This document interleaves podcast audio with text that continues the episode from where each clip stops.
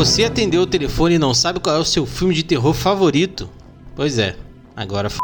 Esse é o Terror Sem Medo Podcast, eu sou o Fábio. E eu sou a Cal. E hoje vamos de sessão dupla.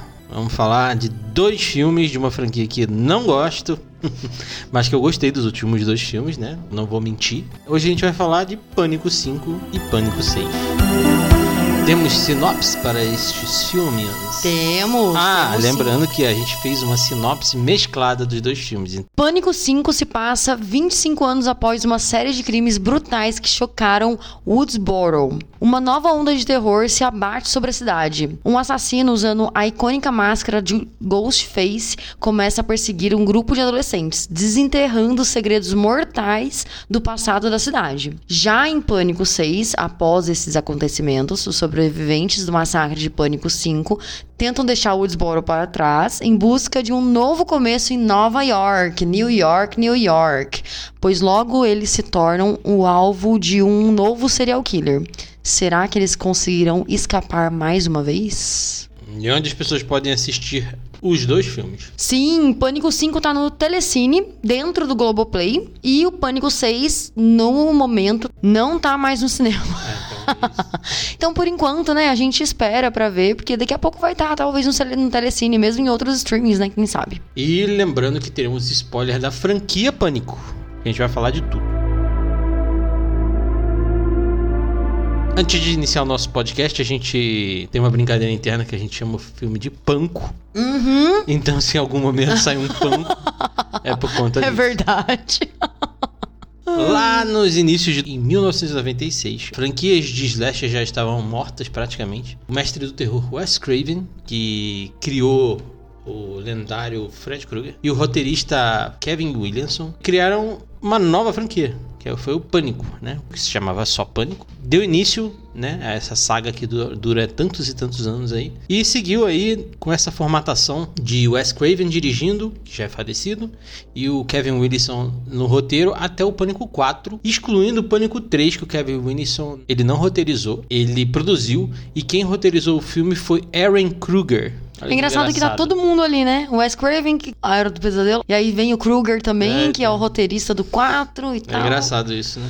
Fica essa miscelânea de slashers. É criadores de slashers, né? Não de slashers, E né? de nomes também, né? Kruger é um nome que tá bastante presente na vida do, do Wes Craven, inclusive. É, Quando a gente então. for falar de outros filmes dele, eu, eu comento. Ah, interessante, hein? É, o Pânico, a novidade que ele queria trazer pro gênero era retomar né, os filmes de slasher, já que o Wes Craven tinha criado um slasher de super sucesso e tudo mais, acrescentando ali a metalinguagem, que era uma coisa que não se via tanto. E quem fez isso foi o próprio Kevin Wilson. Ele tem essa esse modo de escrever. Os outros filmes que ele escreve tem e tal. Tem, ele tem bastante esse estilo de metalinguagem, né? O que, o que é metalinguagem? Que é você trazer para dentro do filme a consciência de que aquilo é um filme. Um filme slasher que fala sobre slasher. É exatamente, isso mesmo. Sim, é legal até, né, pelo fato do Wes Craven ele ser o criador da Hora do Pesadelo, ele reviver os filmes, né, de slasher, assim, fazendo esse filme de metalinguagem mesmo, né, porque daí é uma forma até dele se homenagear ali, né, também. Sim. O Wes Craven ele tinha feito isso no A Hora do Pesadelo 6, que é o pesadelo final, que ele é um proto-pânico. Porque a gente um dia vai falar dele.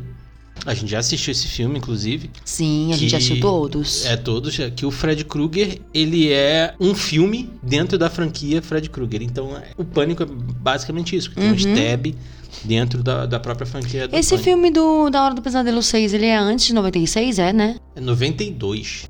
Mas é inegável que o Panco, né, é uma franquia de muito sucesso, né, cara? Aham. Tipo, tem seis Nossa, filmes. demais, demais. Aham. Eu, Fábio Franzoni, não gosto do, do Pânico 1 ao 4. Eu acho chato. Mas eu não revi eles depois da bagagem de cinema, depois de velho, não assisti, reassisti. É, provavelmente eu vou gostar, porque eu achei que não ia gostar do Pânico 5 e do 6 e eu gostei muito dos dois filmes. É, então, eu lembro de ter assistido o primeiro e o segundo. O segundo não lembro muito bem. O primeiro eu lembro bastante, porque eu assisti muitas vezes. Não cheguei a assistir no cinema esse filme, né? Porque era 96, eu tinha 8 anos. Provavelmente eu não poderia assistir esse filme no cinema, né?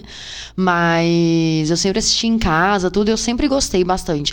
Não é meu filme de slasher favorito.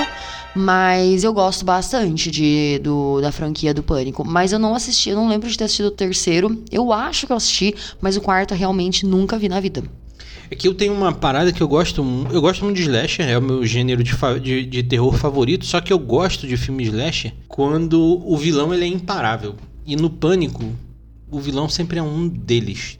É. Então, é, isso, isso me afastava um pouco. Mas eu mudei minha cabeça com o tempo. Talvez eu, eu goste, porque o Pânico 5 ele é um filme bom e o Pânico 6 ele é um filme muito bom. Sim, verdade. Verdade. Gostei o suspense bastante. ele fica muito. A gente fica muito na dúvida de várias pessoas. Uhum. E quando mostra, né, quem é, quem tá por trás do Ghostface, você ainda, por mais que, você, que seja uma das pessoas que a gente tava esperando, não é aquela, aquela coisa que dá aquele desânimo de, ah, já descobri faz tempo, sabe? Ah, era uma delas, mas, mano, o jeito que é mostrado, o jeito que é apresentado, você fala, caralho, você fica pasmo pelo sadismo mesmo da Sim. pessoa, né? O Getro, o cara do canal Getro, ele tem uma coisa que ele falou esses tempos atrás, que o- os filmes de terror iam mudar muito depois do Terrifier, que é aquele filme do palhaço. Uhum. Eu não assisti, não devo assistir. Cara, esse provavelmente. provavelmente esse filme nunca vai entrar aqui É, no é porque é um nível de, de, de sadismo, de violência, assim, tipo, extremo. E ele, ele, ele meio que sacramentou, falou assim: o cinema vai mudar a partir de agora. Porque ele é um cara com visão, ele, ele, ele conhece pessoas que trabalham na indústria e tudo mais. Ele faz vídeo pra YouTube há muito tempo, ele é bem mais velho que a gente, É. inclusive, então ele tem uma bagagem muito maior. E ele acertou, cara, porque se você pegar os filmes de terror agora, depois Terrifier, depois o terror, após o, o sucesso de Terrifier, na verdade, é de extrema violência. O Pânico 6 ele é muito violento. É Muito. verdade. Mas eu acho que ele ainda não tem aquela violência de Terrify muito gráfica. É, não. assim, você não vê a pessoa sofrendo. gratuito. você, é, você não vê a pessoa sofrendo ali e você não. Sabe? Não sei, eu acho que isso é muito realidade verdade, Sim. sei lá, pode ele, acabar ele sendo ainda... inspiração pra vida real e não só inspiração é. para quem faz filme, sabe? Uhum. Então eu acho muito doentio, de verdade, assim. é. assim. A gente pode é, falar sobre a violência um pouco depois do pânico. As facadas, você sabe que se você der uma facada numa pessoa, por melhor que seja a faca, não vai funcionar daquele Então, isso né? que eu achei legal, é porque eles mantiveram aquele lance lá de facada, facada, rapidinha. É. Pá, pá, pá, pá, pá, pá, pá, pá. Então é, é, chega até a ser um pouco cômico, é, né? Não é, uma coisa que você fica, nossa, será que a pessoa está sofrendo? Sim. Então eu gostei disso, assim, eles não mudaram essa essa perspectiva mesmo do pânico.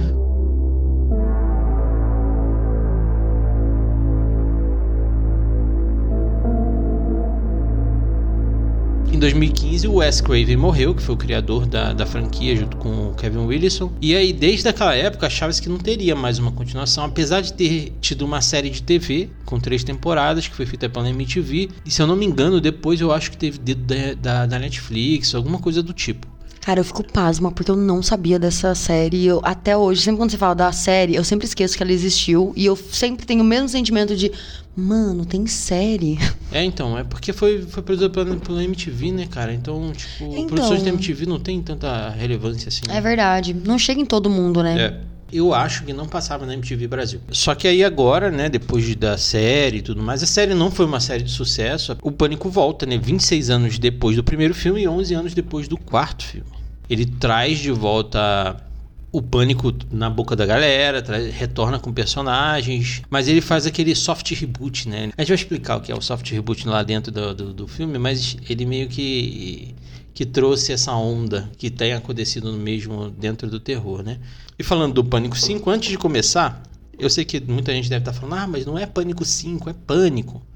Eu sei. Por Ah, convenção mesmo, né? Até pra gente... Exatamente, pra gente não se confundir aqui no, no, no podcast, né? E pra ficar Aham. claro pra quem tá entendendo do que a gente tá falando. Mas o Pânico 5 inicialmente se chamava Pânico 5, ele teve um pôster com Pânico 5 e depois foi modificado pra fazer essa brincadeira tanto no nome quanto dentro do filme do soft reboot. O filme ele começa como o primeiro filme, né? O primeiro filme do Pânico, que tem a Tara, né? A Jenna Ortega.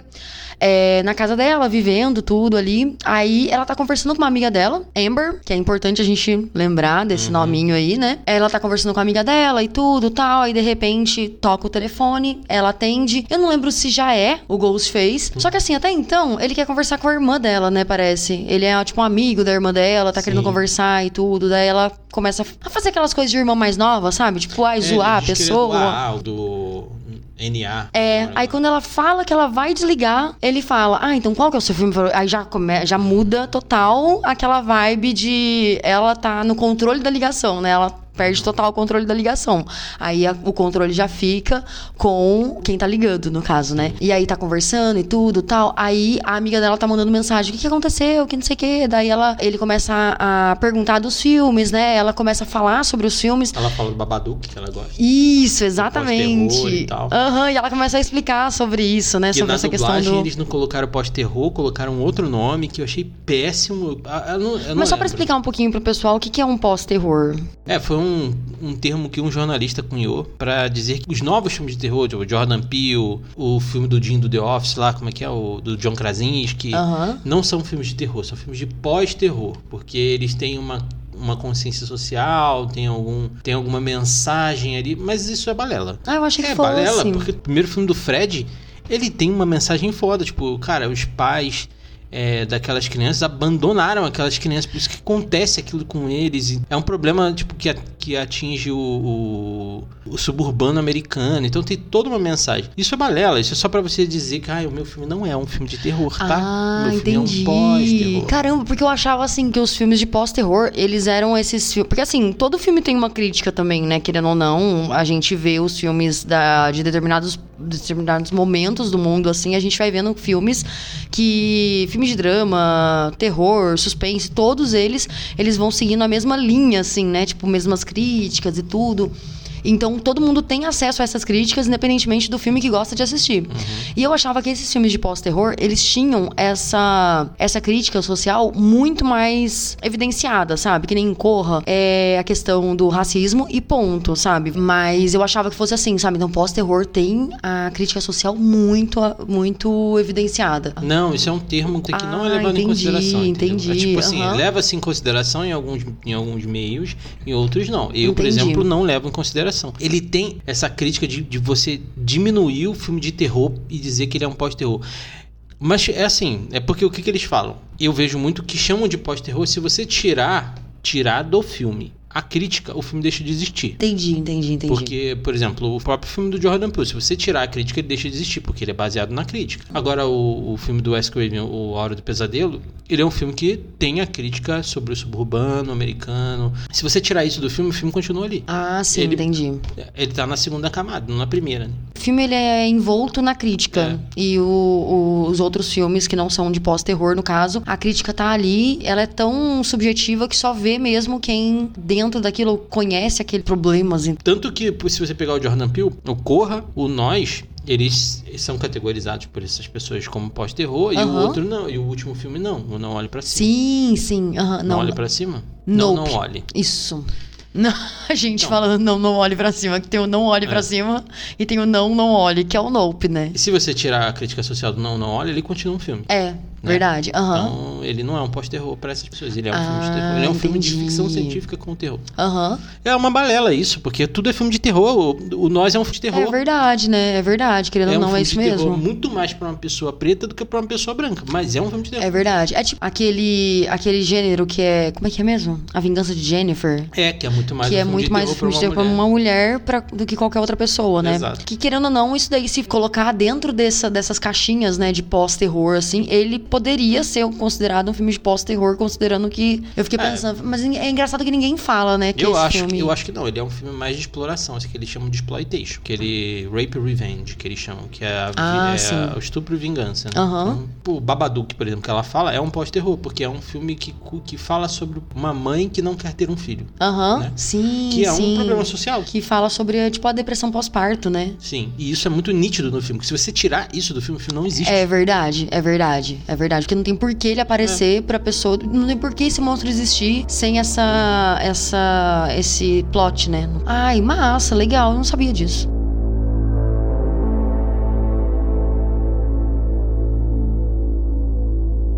Vamos voltar aqui então. Voltando pro filme. É.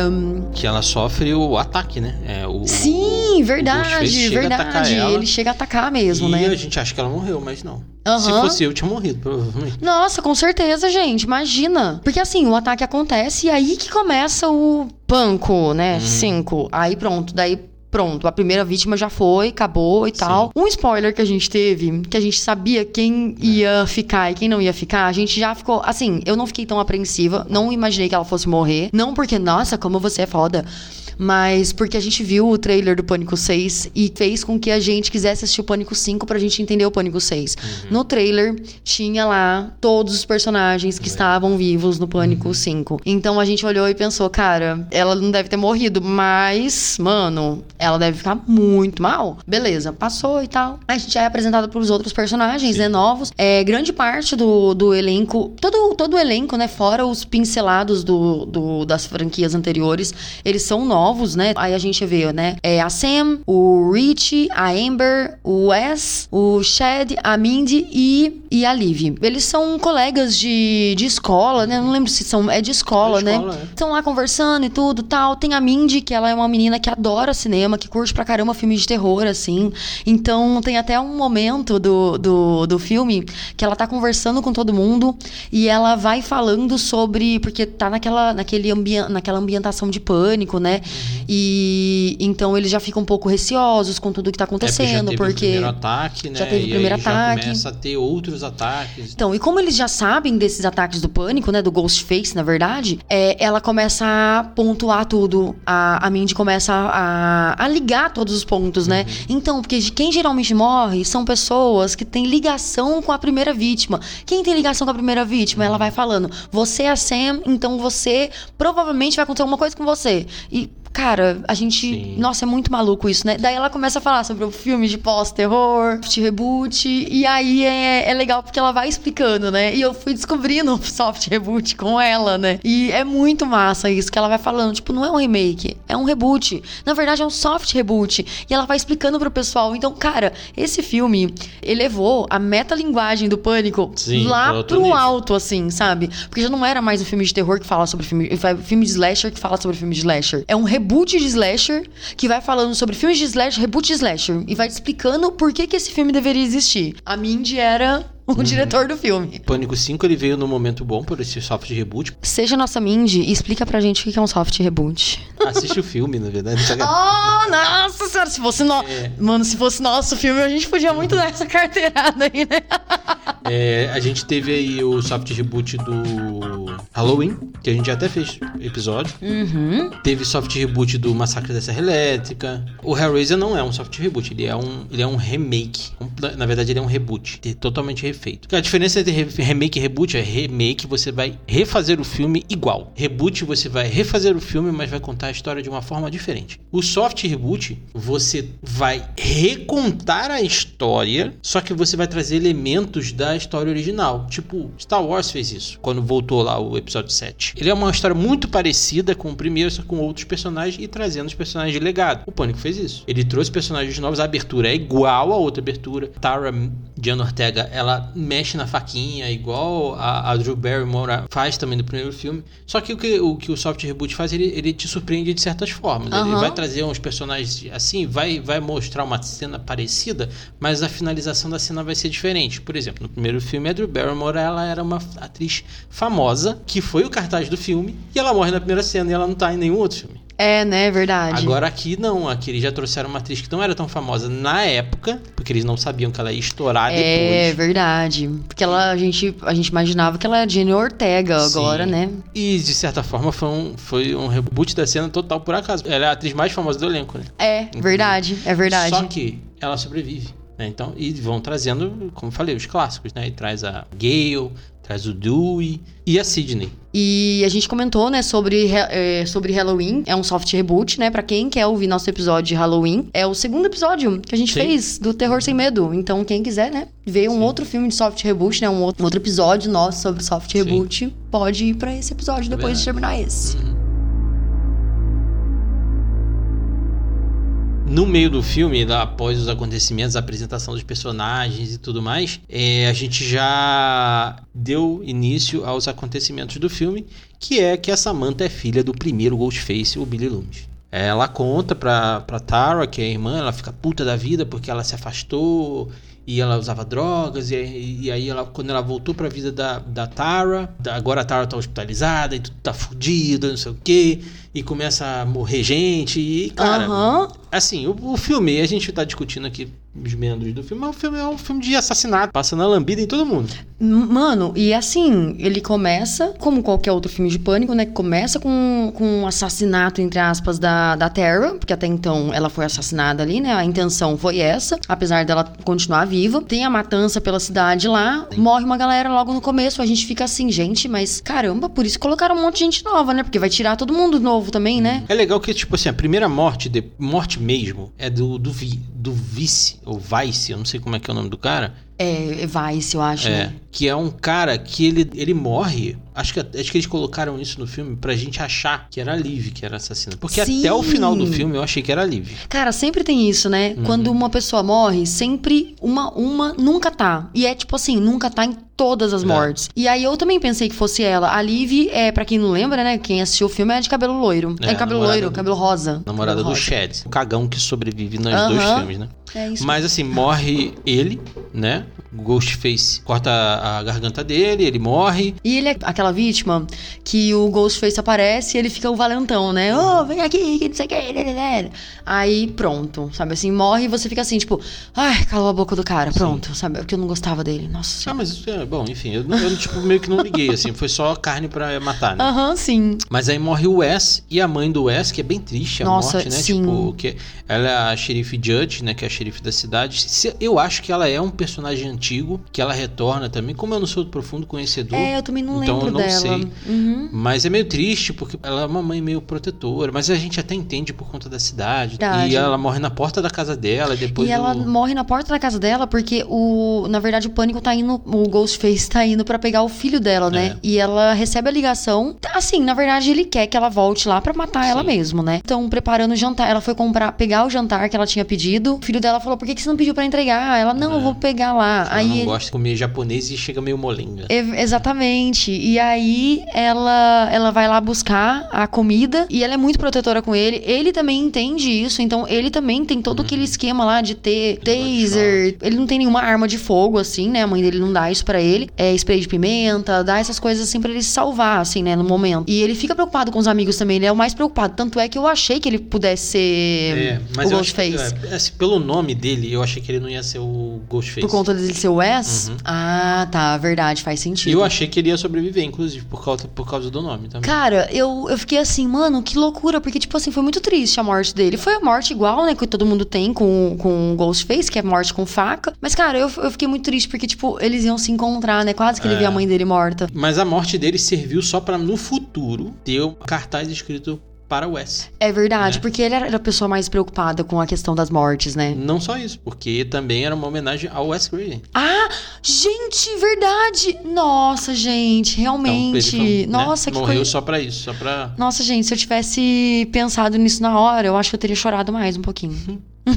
É, também morrem os guardas do hospital, e morrem vários, né? Porque são vários guardas, né? E Sim. o personagem legado que, que morre é o Dewey, né? Que ele É. é, o ex-xerife da cidade, que é um cara que foi atacado pelo, pelo Ghostface. É um personagem famoso que tá desde o primeiro filme. É, verdade. Ele morre, mo- cara, de uma forma bem escrota, assim, né? Tipo, eu enfio uma faca na, na barriga e nas costas dele, né? Uhum. Então é Nossa bem. Senhora, cara, todas verdade. as mortes são bem violentas. assim. Aham. Isso já, já desencadeia um- uma loucura entre os personagens, né? Entre o Rich, a, a Samantha e tal. E eles conseguem sair do hospital, né? Porque o Dewey morre no hospital, é, onde a, a Tara tá, tá internada e tudo mais. E eles estão indo embora da cidade. Eles precisam voltar por causa da bombinha que a Tara usa, né? Porque ela, ela tem É. asma, né? Essa bombinha tá na casa original.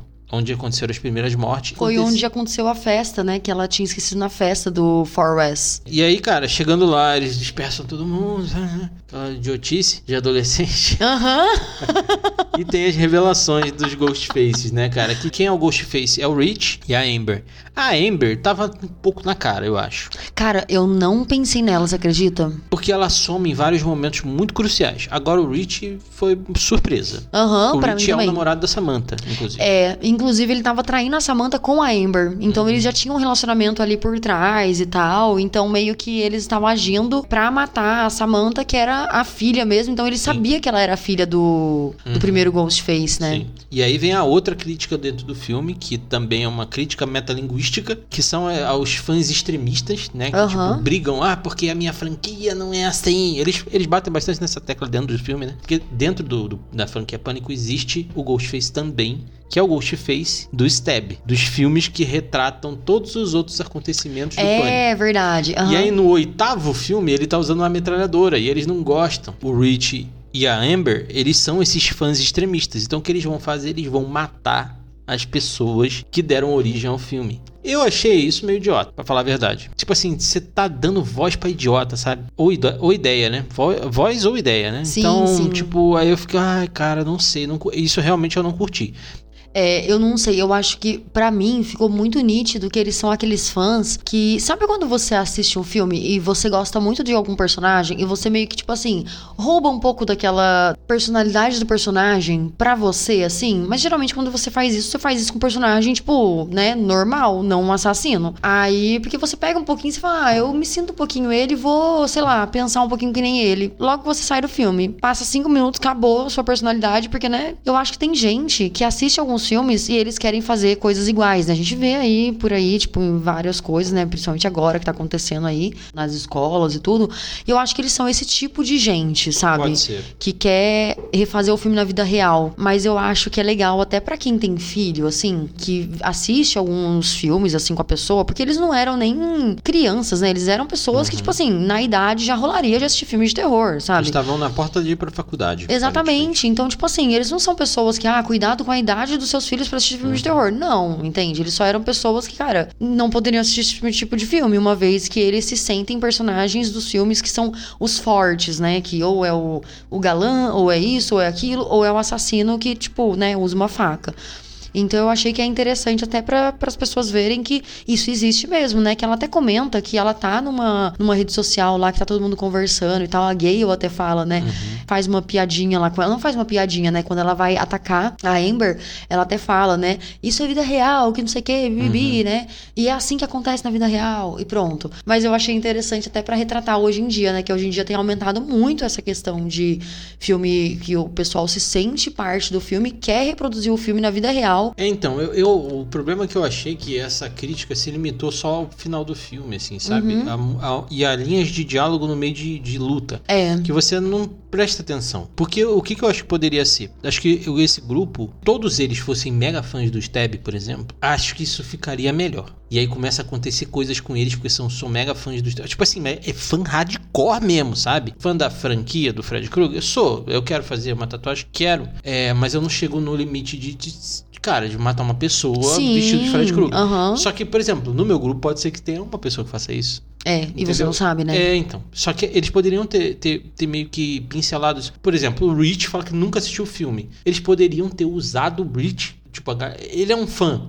Mas sabe? isso fica nítido no filme, sabia? Porque ele conhece todos os filmes, ele assiste só isso. Lembra quando a Amber ela ficava, ela convidava ele pra ir pro. Não, pro- mas ele fala que não era, né? Ele começou a assistir por, porque a Samantha falou. Sim, mas eu acho que, tipo isso assim. é só no próximo filme que a gente fica sabendo. Ai, caralho, pior, né? É. Mas no filme, no quinto, ele tá assistindo as coisas lá. Tipo assim, ele tá com o notebook lá e ele tá falando que não tá vendo as coisas. Ele tá vendo, a gente vê ele vendo. E aí ele abaixa o notebook.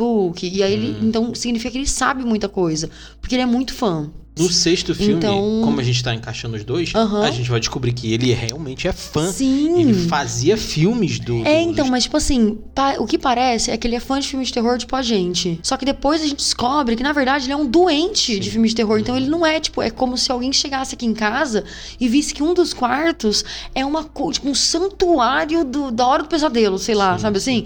Ele tava mentindo pra ela, tava meio que planejando as coisas mesmo, né? Planejando tudo.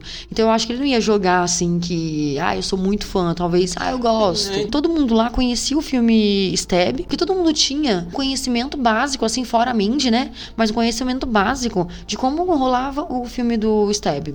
Eu acho, assim, pra mim funcionou bem. Eu acho que se o filme ele fosse muito muito focado na questão de são muito fanáticos pelo filme e mostrar muito isso fora eles viverem a vida, assim, porque geralmente o que eu achei legal do filme é porque eles mostram que essas pessoas, elas não têm essas características muito Sim. evidentes. E eu penso assim, cara, a pessoa era igual a mim. Então, tipo, tá muito próximo da realidade, entende? Tipo, você gosta de filmes de terror? Tem gente que gosta de filmes de terror e fica maquinando coisas assim, sabe? Mas só que eles ainda vivem, eles vão no mercado, eles vão isso, eles conversam um pouquinho sobre o terror, mas não tanto.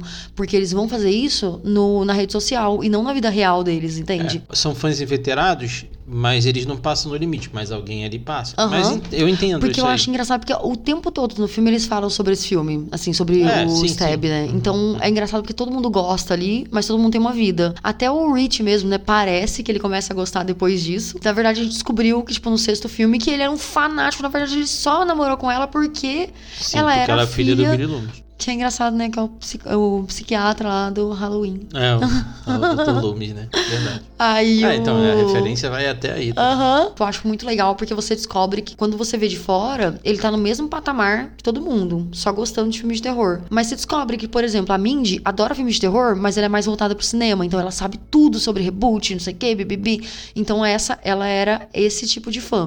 Aí tem gente que só gosta de filmes de terror. Tem gente que é um pouco fissurada porque o pai era da família. Então, tipo, é, mas ao mesmo tempo não quer ser e tal, É, que nem mas ação, isso né? não fica explícito. Não fica, Então. mas tipo assim, é uma coisa que eu senti, assim, sabe? Cada um tem o seu nível lá de gostar de filmes de terror. Parece que isso é o que conecta eles, assim. Na cena final, o, a Samantha, como todos os filmes, né? O Ghostface morre, né? Os Ghostface, no caso, né? A Samantha mata o, o Rich, né? Dá um monte de facada nele lá. Cara, ela dá facada tipo o Ghostface É, mesmo, né? sim. E aí E- é muito, é muito foda, é muito foda. Você olha assim e fala, ó, filha aí. Tem uma coisa que a gente não falou, né? A Samantha, ela vê o Billy Loomis vários, vários momentos, né? Sim, verdade. Num- e ele tá num reju rejuvenescimento facial horroroso. Nossa, tá muito feio o rejuvenescimento. Nossa, eu não lembro da cara dele, então pra mim, ele. Eu não vi rejuvenescimento. Porque Nossa, como tá ele aparece como ruim. uma sombra, assim, tipo, no espelho e tal, tudo, então pra mim. É, eles foram inteligentes de usar, Aham. né? Ele sempre tá no reflexo. Que fica meio estranho mesmo a Sim, imagem dele, sim. né? A outra Ghostface, que é a Amber, né? Ela morre pela mão do, das personagens de legado, que é a Gale e a Sidney, que elas aparecem na cena final. né? Elas já, elas já estão ali no filme, estão inseridas no filme. Tem o retorno delas e tudo mais. A gente não deu tanta ênfase assim, porque a gente não, não é tão fã, assim, dos personagens e tal. Tem uma galera que dá mais ênfase aos personagens, mas a gente dá mais ênfase à história. E elas matam ali, Mas é um final foda, né? É, um É. final bem legal. uhum, É bem massa. mostra a casa, assim, com a polícia chegando, e quem sobrevive é a Mindy. O Chad, que toma uma facada na perna, Cara, que eu e achei que aparece- ele ia morrer. Aham, eu- ele aparece de repente, eu fico assim, Sim. gente, que doideira. É, mas acho que vai virar até meme, ele tipo, deve sobreviver nos próximos futuros eu acho que ele vai ser tipo o virar um memezinho, Highlander é. do, do Panko. E aí sobra a Samantha e a Tara, né? E aí, tipo, que elas perguntam para as personagens de legado, né? Como é que elas ficariam no futuro, né? Se, se ficaria tudo bem. E elas falam que ficaria tudo bem, mais ou menos. Aham. Parece que elas vivem pelo Panko, né? A gente vai ver isso no sexto filme, inclusive com a Gale, né? Que ela vive pelo Ghostface mesmo, né?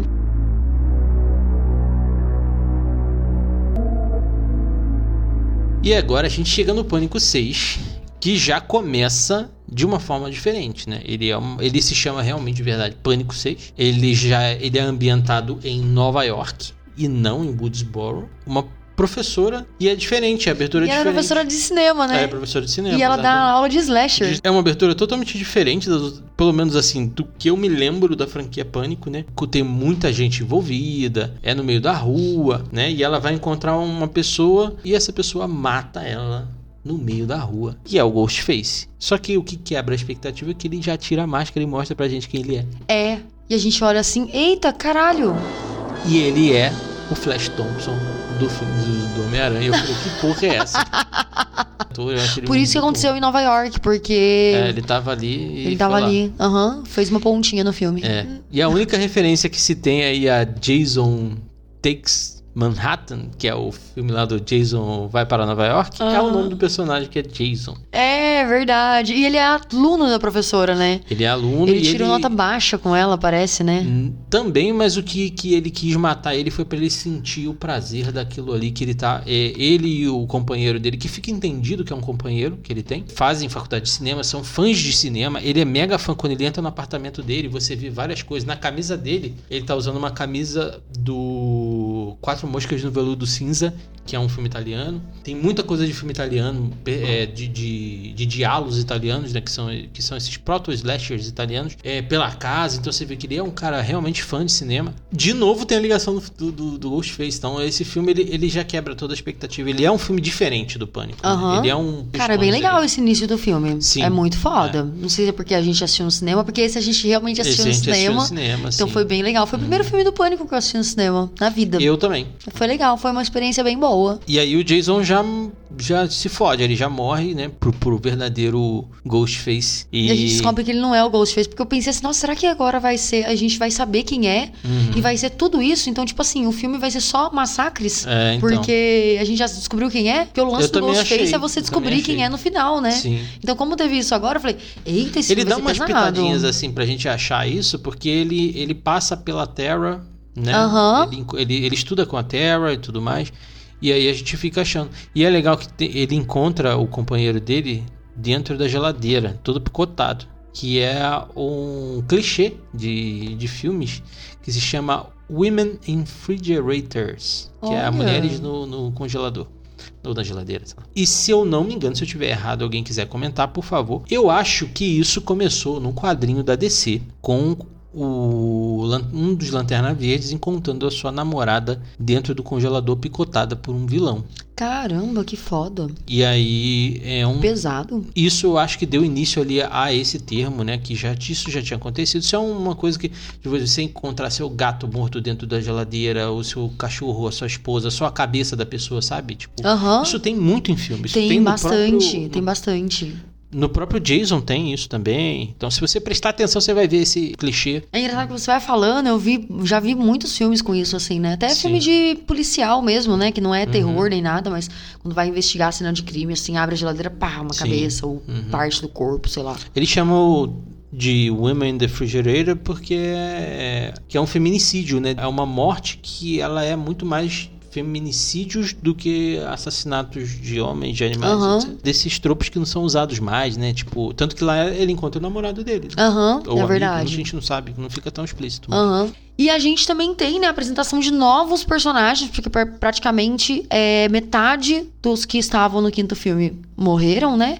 Então a gente tem a apresentação de novos personagens, que são Ethan, Queen, Anika e Danny, o vizinho gostoso da Sam. A Sam, ela, ela no começo do filme, ela fica meio que dando uma olhadinha pra ele, tudo. A gente percebe que eles têm uma coisinha meio que de olhar, mas depois a gente descobre que eles têm realmente um affair de verdade ali, né? Que ele acaba se tornando um dos personagens que a gente pensa. Pode ser o Ghostface, porque ele é grande, ele é forte, ele conseguiria enfiar a faca rapidinho nas pessoas. Engraçado, em momento nenhum achei que ele era o Ghostface. Eu pensei um pouquinho, por conta da altura dele. E É. por ele ser forte, assim, porque ele poderia pegar uma pessoa, essas coisas. Isso é uma suspensão de descrença que, tem, que rola muito dentro do pânico, eu acho. Em momentos do 5, por exemplo, que a gente sabe que é a Amber que mata, o Ghostface é muito alto. E ela não é alta. É, verdade. E ela é magrela, não parece ser uma pessoa forte. Com o Dewey, por exemplo, enfiar duas facas e o Dewey é tipo, tipo eu, um cara normal, é mais barrigudo, então. um pouco mais corpulento. Aham, verdade, verdade. Dá- um pouco mais de trabalho pra uma pessoa mais magra. Aham, exatamente. Então eu. Mas é bem isso, assim, sabe? Tipo, então eu pensava que fosse ele. Claro que seria uma coisa muito óbvia, assim, por conta dele ter todo É. aquele corpo e tal. Mas eu pensei, ah, vai que, né? Porque ele também é um outro personagem que às vezes não tá e tal. Eu pensei, eu acho que eles já podem deixar esse personagem meio como sendo o vizinho, o misterioso caso da Sam, por conta de, ah, né? Vai que, né? Porque o, o Rich era, era o assassino. Vai que eles fazem de novo um outro relacionamento da Sam ser assassino lá. Então, ao longo do filme, eu fiquei pensando bastante nisso, assim, sabe? Principalmente quando ele não vai lá junto com eles pra ficar junto e tal, tudo. No final do filme, eu fico assim, hum. A própria Sam que não quer que ele vá, né? É, então, daí eu pensei, tipo, vai que ele construiu toda essa vibe de agora a Sam não vai querer que eu vá e tal, que não sei o quê. Não sei, eu fico. eu- cara, pânico me faz maquinar todas as coisas, assim, malucas. No sexto filme a gente tem o retorno só da Gale e da Kirby. A Kirby ela é um personagem do filme 4. Eu não lembrava dela. Cara, eu não sei quem ela é, assim, porque eu não assisti o filme 4, 4 então pra mim, quando eles falam sobre a questão da volta e fica aquela. dá uma vibe de comoção mesmo quando ela aparece, né? Eu fiquei assim, gente, mas quem que é essa Kirby? Aí a gente descobre que é do filme 4. Sim, ela é a Hayden Panettiere, eu não conheço ela, pelo menos não lembro dela em outras produções. E a Courtney Cox, né, que é a Gale. Agora a Sidney não volta, né? Ficou aí off filme que ela não voltou por causa do cachê. Mas eu acho que ela não ia voltar porque ela ia morrer. Eu acho, né? Aham. Além do cachê também, né? Ela, não, ela ia morrer talvez ela não queira que a personagem dela morresse, né? Mas É. eles dão uma justificativa lá legal até pra ela não aparecer no filme, né? Uhum. Porque ela tem família, tem dois filhos e ela foi proteger o marido e os filhos dela em outra É cidade. verdade. E ela, e ela mora em Nova York até então, né? Sim, No quinto filme e ela tá em Nova é. York. Então, se Como tá tendo o ataque do Ghostface lá, né? Exatamente. Então ela. Eles até. Eles até fazem uma breve despedida dela, assim, né? Uma breve justificativa do motivo É. pelo qual ela não tá lá e tudo. Também ela é a, primeira, a, perso- a única personagem, além da Gale, que tá desde o primeiro filme, né? É Então, verdade. Você não vai cagar em cima do. Aham, exatamente. Ela tem os motivos dela Sim, também, né? lógico. Querendo ou não, é um trabalho, né? certeza. Ah, se me pagar 10 reais pra fazer o negócio, eu não vou também. Exatamente, imagina, tem família, tem coisa pra Tá certo, ela tá fazer da vida. E esse filme aí tem morte pra cara, não dá nem como a gente comparar, cara. Tipo, assim, porque Nova York, né, é uma cidade aberta, Uhum. é, cidade maior, na verdade, e, cara, morre gente pra caralho. E o Ghostface usa arma. Eles elevaram, eles levaram pra esse filme que, os acontecimentos do, do que eles reclamavam no filme 5, né? Aham. Do Ghostface usa arma, não sei. Mas tem uma crítica que eu até fal, tá falando pra você que eu, que eu achei, assim, eu gostei muito do sexto filme. Ele, eu achei ele um filme bem legal, assim, por ele quebrar as expectativas, por ele trazer pra Nova York, que é um, um ambiente novo. Mas eu achei que foi pouco aproveitado, Nova York. Ele poderia se passar em qualquer cidade. É, né? É, tipo, não teve uma influência muito grande, porque as cenas grandes são dentro do, da cena do metrô, que é uma cena que a gente vai comentar que ela é, realmente é uma cena muito boa. Nossa, demais. E tem a cena em lojinhas, assim, tipo, em prédios, tipo, de um apartamento pro outro, que qualquer cidade de médio para grande porte você poderia fazer. Então, eu acho que poderia ter dado uma utilizada a mais na questão de ser, de ser Nova York mesmo, sabe? Aham. Eu sou uma defensora do filme, assim, né? Mas eu acho que rolou em Nova... Eu não sei como é que funcionam as pessoas em Nova York, assim, sabe? Eu não sei se elas são tipo São Paulo, que acontece alguma coisa e, sei lá, acontece alguma coisa trágica e... Não que ninguém ligue, mas as pessoas estão tão acostumadas com isso que elas vão passando, tipo... É, A vida é muito seja corrida, assim, né? sabe assim? Então, tipo, eu não posso ficar parando pra ver gente morta, parando pra ver o que tá acontecendo, porque minha. Assim, são muito individualistas, né? Não tem aquela, aquela coisa de cidade menor, assim. Mas talvez seja em Nova York por conta disso, sabe? Porque se qualquer coisa acontecer, meio que vai passar, sabe? Batido. Então vira uma história paralela à história deles e não vira uma história de Woodsboro, vira uma história deles. Ele tem realmente isso de, de ser mais um acontecimento numa cidade grande. Uhum. Não sei, eu acho que foi feito um alarde muito grande de, de- de- de- tipo no pré-filme, né? Falar assim, agora, agora é em Nova York. É. E aí você fala, porra, vai ter o que? Um Ghostface gigante? Nossa, imagina! Não, tipo assim, sei lá, né? O Nova York tá no cartaz do filme, sabe? Você fala, Aham. caralho, mano, o que, que vai rolar nessa porra aí, mano? Mas tem muito mais morte também, Não, né? Tem, claro, Ah, tem. isso Morre um é monte foda. de, de graça, Aham, assim, verdade. tipo, só por morrer, né? Então eu acho que isso também ajuda, sabe? Porque se fosse em Woodsboro, por exemplo, não teria. Primeiro, não teria a cena do metrô, porque não teria metrô em Woodsboro. Mas também, eu acho que em Woodsboro ninguém iria se fantasiar no, no Halloween Ah, de pânico, de Ghostface, aliás. Então eu fico pensando, eu acho que acaba sendo mais fácil, porque lá, tipo, mano, deve ser uma sexta-feira alguém vestido de pânico só pra zoar, sabe assim? Então eu achei bem legal essa saída deles, assim, sabe? Porque, tipo, você pega pessoas que têm um puta trauma, coloca elas em Nova York, no dia de Halloween eles pegam o metrô. Cara, eu não ia pegar metrô em dia de Halloween se eu tivesse algum Eles, eles medo. precisavam pra ir pra muito longe, cara. É, então, mas eu fico pensando assim, cara, eu não. Se fosse assim. Cara, Halloween, eu fico pensando. Eu não lembro o que, que eles tinham que fazer. Eles tinham que ir pra outro ponto da cidade pra encontrar a Gale, porque Ghostface estava na casa da Gale. É verdade, é verdade. E justo no Halloween, né? Porque eu penso assim, cara, no Halloween eu acho que todo mundo deveria ficar junto. Porque a chance de aparecer um Ghostface misturado na fantasia lá é grande, sabe? É, então, eu acho que, assim, a cena do. A gente pode falar da cena do metrô agora, né? Aham. A cena do metrô, ela tem um monte de referência, né? Tem, uma, tem gente vestida de, de Hellraiser, Pinhead, na verdade, né? Tem gente vestida de, de Michael Myers, tem gente vestida de Chuck, tem gente vestida de Fred Krueger. It também. Do It, tem do próprio Babadook, até que fica Aham, atrás deles na aham, mesma posição que o Babadook Verdade, fica nas verdade. Então todos os filmes estão lá. É. Caralho, é muito legal porque você vai no metrô e você fica olhando todos lá, todos os personagens de filmes de terror, assim, Uhum. É, é, como bem a gente legal. viu no Tem as cinema. gêmeas do Iluminado. Sim, como a gente viu no cinema, a gente não pegou tudo. Provavelmente você, a hora que esse filme sair em algum streaming aí e tal, dá pra reassistir e pausar, e você vai ver ah, ali. É- mas assim, verdade. são coisas que não influenciam na trama, né? Aham, mas, Mas é bem tem- legal, assim. Sim, sim. Mas tem muita gente vestida de Ghostface. Ghostface. Uhum. A, a cena foi boa, foi tensa, foi bem tensa, né? Porque eles se dividiram, eles se perderam dentro do metrô. É entendível eles se perderem, porque eles não são naturais de lá. Quando fui morar no, em São Paulo, na cidade de São Paulo, pra mim era muito complicado. Muitas vezes eu me perdi, ou, ou eu, ou, tipo assim, as pessoas entravam e eu ficava pra fora e pegava outro trem, porque tipo, eu não tô acostumado até Aham. depois que eu, eu morei 14 anos lá na cidade de São Paulo, então depois eu me acostumei, né, Sim, lógico. verdade. Mas eles estavam ali há um ano, então é é muito natural deles se perderem. Achei isso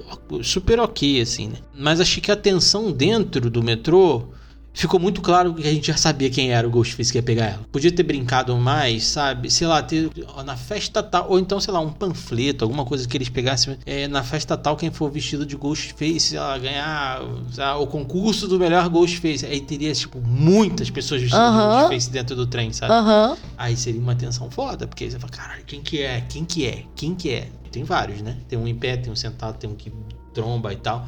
E aí você fica, ah, beleza. Mas quando você vê quem é, você fala, é esse, pronto, acabou. Porque ele vai se aproximando, assim, né? Aham, Caralho. aham. Mas eu, eu vi essa tensão, assim, eu, o que me lembrou essa cena aí do metrô, lembrou hum, Coringa, quando tá todo mundo fantasiado de com aquela máscara do Coringa.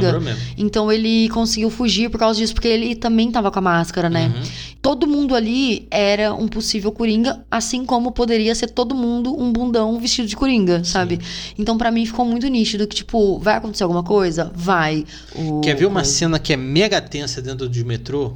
É uma cena que tem no Predador 2. Tem uma cena muito parecida com essa. Que o Predador entra dentro do metrô e mata uma galera. Eu Caralho. acho que ele poderia ter matado uma galera. É verdade. Tipo, tipo no sapatinho mesmo, sabe? Aham. É engraçado porque, assim, essa cena ela é meio foda, assim, porque poderia realmente matar, ter matado uma galera, assim. Mas ao mesmo tempo, depois que você descobre quem que é o Ghostface, É, faz sentido. aí você pensa assim, cara, então por isso que pegou ela. É. Porque é ela, sabe assim, a É, Mindy. E o Ghostface tava ali. É, sem a então. máscara, mas é né? engraçado que em nenhum momento foi ele, porque foi outra, outra pessoa. outra pessoa. Aham. Aí é isso, e você olha e fala, caralho, gente, porque por um momento eu pensei, mano, é o Ethan. Só ela e o Ethan que acabam entrando errado e tal, só que ela tá desconfiada muito do Ethan. E então ela não quer ficar perto dele. E toda hora ele tá olhando pra ela muito olhando assim, sabe? Então parte de mim fica pensando, eu acho que ele deve estar prestando muita atenção nela pra ver o que tá rolando, porque apesar dela ficar desconfiando dele, ele tem que manter o contato visual com ela, porque eles precisam sair juntos. E cara, se acontecer alguma coisa, eu posso cuidar dela. Já que ela não tá querendo ficar perto de mim, eu vou ter que ficar fazendo isso. E ela ficava olhando muito pra ele. A gente não via o olhar dela pra ele, mas a gente via o olhar dele pra ela. Uhum. Então a gente sabe também, porque se ela tava olhando pra ele o tempo todo, então ela também não tava tirando o olho dele, então o olhar dele. Então provavelmente pra ele, talvez ela, se não rolasse nada disso, talvez ela também poderia ser uma ghost face também, sabe, na cabeça dele.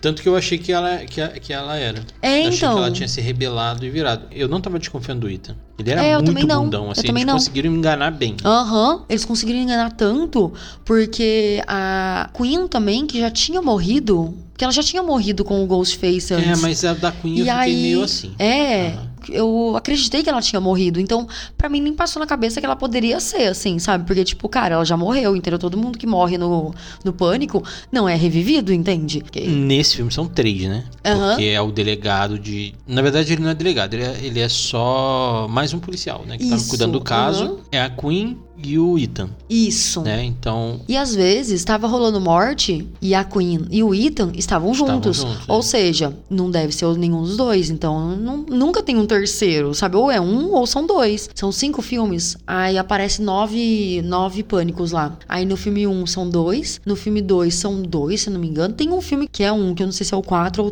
o, três ou quatro. É dois, três, quatro, cinco, seis, sete, oito, nove. hum, Aí é isso. Então aí tem nove lá. E aí o do pai dela é do da Sam, né? Tá no meio lá das roupas, assim. É... Pra, pra quem não tá vendo, né? Não viu ainda. Ou, tipo, só pra lembrar, assim, né? É, eles têm um salão lá com, tipo, um museu mesmo do, dos filmes de terror e tudo, né? E aí, como policial, ele tem acesso a provas de crime e tudo, então ele conseguiu pegar tudo isso pro Rich, né? Que o Rich tinha meio que era o dono desse, desse museu aí mesmo. E aí eles conseguiram pegar as roupas também dos Ghostface, por isso que ele tinha acesso a todas as máscaras, todas as roupas, todos os Ghostfaces, assim. E ele criou um arco, assim, com manequins vestidos de Ghostface, nove, assim, sabe? Uhum. Aí o, o pai da Sam, ele tá no meio lá. Então, por isso que ele queria muito ficar com a Sam, porque meio que ele endeusava mesmo, parecia, né? Não tá uhum. nítido nisso. Mas ele tinha esse Ghostface é, especial, ele tava até dentro de uma Sim, arredoma e tal. Uhum. É, assim, esse filme, ele é uma... Ele é uma homenagem muito maior a todos os outros filmes, né? Porque tem tem elementos de todos os outros filmes. Tem é verdade. A roupa de fulano de tal, a, a faca que fulano de tal morreu. Então ele é um roupa tributo... de até de hum, vítimas, né, com Sim, sangue lá próprio... e tal. E até do Steb, né? Ele isso aí que a gente está falando, a princípio é apresentado pra gente que aquilo foi um, um tributo, um museu criado dentro de um cinema antigo, feito pelo Jason e o namorado dele o Wayne, o policial, ele fala isso para elas, né? Que, que foi o Jason e, o namorado que criaram aquilo, porque eles eram mega fãs e tudo mais. Porque no meio das investigações eles descobrem que eles, tavam, eles mataram a professora e uhum. tudo mais. E também eles incriminam a Kirby. Ele, na é, verdade, né? Verdade. Incrimina a Kirby, dizendo que ela é, é desestabilizada e tudo mais. E depois fica revelado, na verdade, que quem criou tudo aquilo foi ele, né? É, é coletando, comprando as provas né, dos outros lugares, conseguindo através da, do, do, poder de policial que ele tinha, é, junto com os filhos. Uhum. Todos, que assim, isso foi o mais estranho para mim. Como é que todos os três filhos do cara são psicopatas, velho? Cara, eu acho que ele criou desse jeito, né, também. Porque, tipo, eu acho que eles foram acompanhando o pai e essas coisas, né? Porque eu fico pensando, mano, é, e outra, ele criou o Rich meio que para isso também, né? É, porque lá dentro eles eram. O Rich ele era fã do Stab, né? De todos os filmes do Stab e fã das mortes reais também. É, então, pois é. então... é. Então, tipo, o pai dele meio que alimentava isso uhum. nele, né? E outra, é, eu não sei se todo mundo era psicopata desse jeito, mas eu acho que eu não sei se a Queen e o Ethan eles ah, eram assim. Ela, ela, tinha um jeitão de psicopata. Não, ela tinha, né? mas ao mesmo tempo eu acho que nesse sexto filme, ela já conhecendo, né, a Sam, tudo, ah, eu acho que virou mais uma revolta por conta da Sam ter matado o Rich, Pode porque ser. na cidade ficou rolando que a Sam matou o Rich de graça. Uhum. Ela assassinou o Rich e não que ele era o Ghostface e tudo. Então, tipo assim, cara, ela tá impune por aí e tá andando por aí como se nada tivesse acontecido. E ela é uma assassina, entende? Mas ninguém pensa que, cara, ela tava tentando sobreviver, sabe? Assim, uhum. tipo, nada mais justo, sabe? Sim. Aí é isso. Então, meio que o pai dela sendo, o pai dele, aliás, sendo, sendo policial e os irmãos tendo essa. Eu acho que eles eram, sabe, aquela família muito unida, assim, que quando ficam revoltados, todo mundo fica revoltado junto. Então, como o pai já tinha essa índole, assim, meio que levou todo mundo junto, assim, sabe, para esse negócio. Pode porque, ser. sei lá, fez uma é, lavagem cerebral nos filhos, assim, sabe? É, eu né? acho que talvez tenha sido uma homenagem até a uma massacre da Serra Elétrica, que a família inteira é uma família de É, né? só não tinha o vovô. O policial era o vovô. É verdade. É, nessa cena final ali, Sam mata a Queen com um tiro na cabeça, Tara mata o Ethan, o Shed, ele se sacrifica e toma muita facada e sobrevive. No peito. No peito, no braço, uhum. na perna, em todo lugar. Dentro do metrô tem um ataque. A Mindy tomou uma facada. Mano, ele, ele enterra a faca até, até o cabo na barriga dela. E dá uma levantadinha também, é, né? E, cara, esse filme, os ataques aos protagonistas não tem impacto nenhum, velho. Nenhum, mano. É, na verdade, o impacto seria errado. É a consequência do, do ataque. Hum, uhum. O Shed, é ele toma muita facada. Tudo bem, corta, é, a gente não vê. Tipo assim, foi muito violento para ele sobreviver. Porque, cara, é, ele toma então. muita facada. Uhum. E ela toma uma facada que ele sobe a faca e ela corre no final do filme. Quem toma uma facada na barriga e corre? Ah, ela corre? Corre quando ela encontra eles no final do filme. Ah, é verdade, corre. verdade. Aham, uhum, é verdade. Eu achei, tipo, mano. E parece que não passou tanto. Furou, e eu fiquei pensando, cara, é, não parece que passou tanto tempo assim pra ela tá bem pra correr. Uhum. Mas, Mas, mano, enfim. na hora que eu vi isso. eu- E outra, né? Eles falam que ele, nesse filme tem o lance do quarteto top, né? É, Que o Chad fica falando toda hora, tipo, quarteto top, faz o soquinho assim, e tipo, cara, ninguém dá o soquinho, ninguém. E tipo, não tem uma pessoa legal pra dar um soquinho pra ele, assim, sabe? Quando ele sobrevive. E a Mindy também, na hora eu olhei pra você e falei, ah lá, ó. Tem que ser o quarteto top. Mas eles fazem, né? fazem, fazem.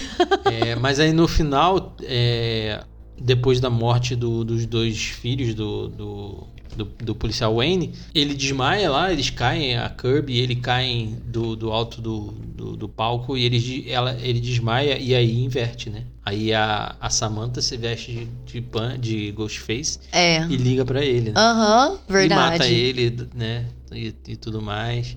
Tem um discursinho, ah, eu não sou meu pai, mas eu vou matar. Tchá, mata. Aham. Tipo, um discursinho a lá Deadpool, sabe? Sim, né? verdade, verdade. E, e aí no final, cara, como a gente falou, né, que tinha esse altar a todos os Ghostface, ela tá vestida com a roupa do primeiro, com a roupa do pai dela, e ela tá segurando a máscara, e- máscara dele, e a gente acha que vai ter uma continuidade ali, ela larga a máscara. Mas a minha expectativa é que no filme 7 ela seja assassina. É, né? Ou então, será que tá, né? será que o fato dela ter jogado a máscara, isso é pra mostrar que, cara, agora qualquer um pode ser, eu não vou ser não. Aí porque qualquer, porque assim, é como se fosse, sabe, dinheiro no chão, que uma pessoa perde e qualquer outra pessoa pode pegar e fazer o que quiser com esse dinheiro, até comprar qualquer coisa ilícita assim. É, o que eles podem Então- mostrar na pró- no próximo filme é ela deixa eu cair no chão e ela volta, sai correndo, pega de volta e depois. Olha, caralho. Mas isso seria engraçado. A Terra pega, já pensou? Pode ser também. Caralho, que foda. Porque agora a gente vê que Ghostface é tudo baixinho, magrinho e sem força, mas mata todo mundo, então pode ser qualquer pessoa. Uma curiosidade bem interessante, assim, sobre, sobre pânico, né? Que é válido pra gente arrematar esse episódio. Quando ele foi criado, né, na época, o, o Kevin Williamson, que é o roteirista, não desses filmes, né, mas do, do primeiro ao quarto, menos no terceiro, pra ter essa ideia, porque naquela época, né, ele tava meio em baixa e tudo, precisando de alguma ideia mesmo pra poder criar um novo filme. Eu não lembro se ele vai visitar uns amigos, se ele vai visitar algum familiar, mas nesse dia, em especial, né, era o dia que ele realmente precisava fazer essa visita pra essa pessoa, porque ele tava de boa lá no sofá e ele viu uma, uma notícia de jornal de, de um serial killer que tava rolando na, nos Estados Unidos, né? Que é o Danny Rowling. Que ele era um cara que ele invadia a casa das pessoas e ele matava essas pessoas, muitas delas mulheres mesmo, né? Então ele matava de uma forma muito trágica, sempre usando faca. Então ele matava violentamente mesmo, muito brutalmente mesmo, fazia esses assassinatos.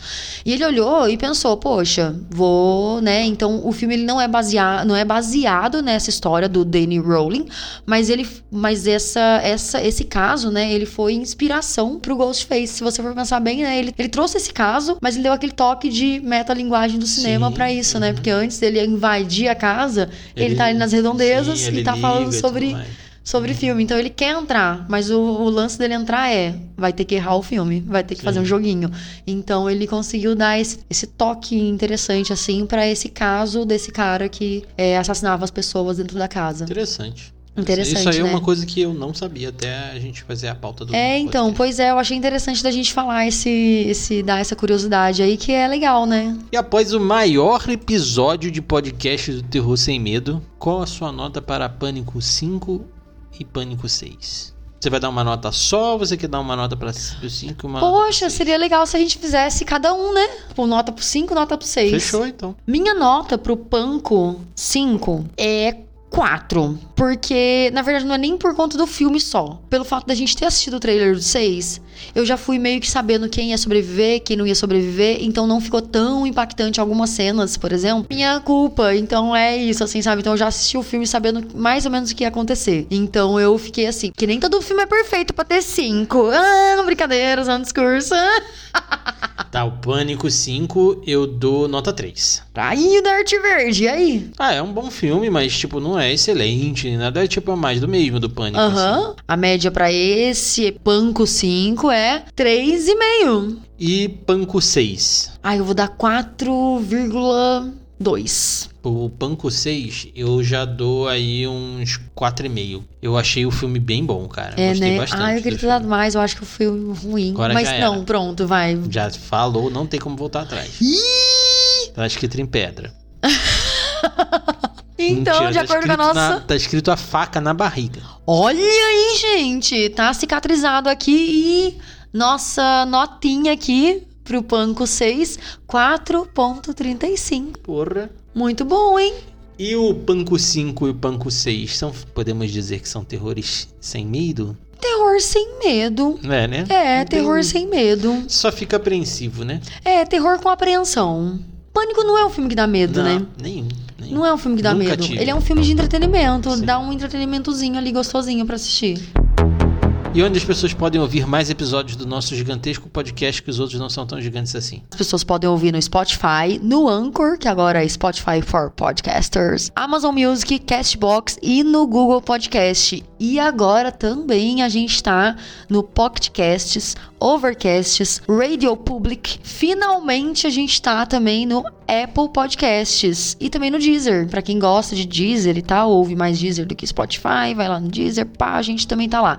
E você pode continuar também encontrando a gente no seu agregador de podcast favorito, buscando por Terror Sem Medo. Isso aí. E avalie a gente em qualquer uma dessas plataformas que você ouvir a gente. Dá cinco estrelinhas ou, ou a estrelinha que você achar que a gente merece. Mas Aham. avalie a gente lá. Comenta no Spotify, dá pra comentar agora. Todos os outros lugares do mundo aí dá pra comentar de algum Aham. jeito.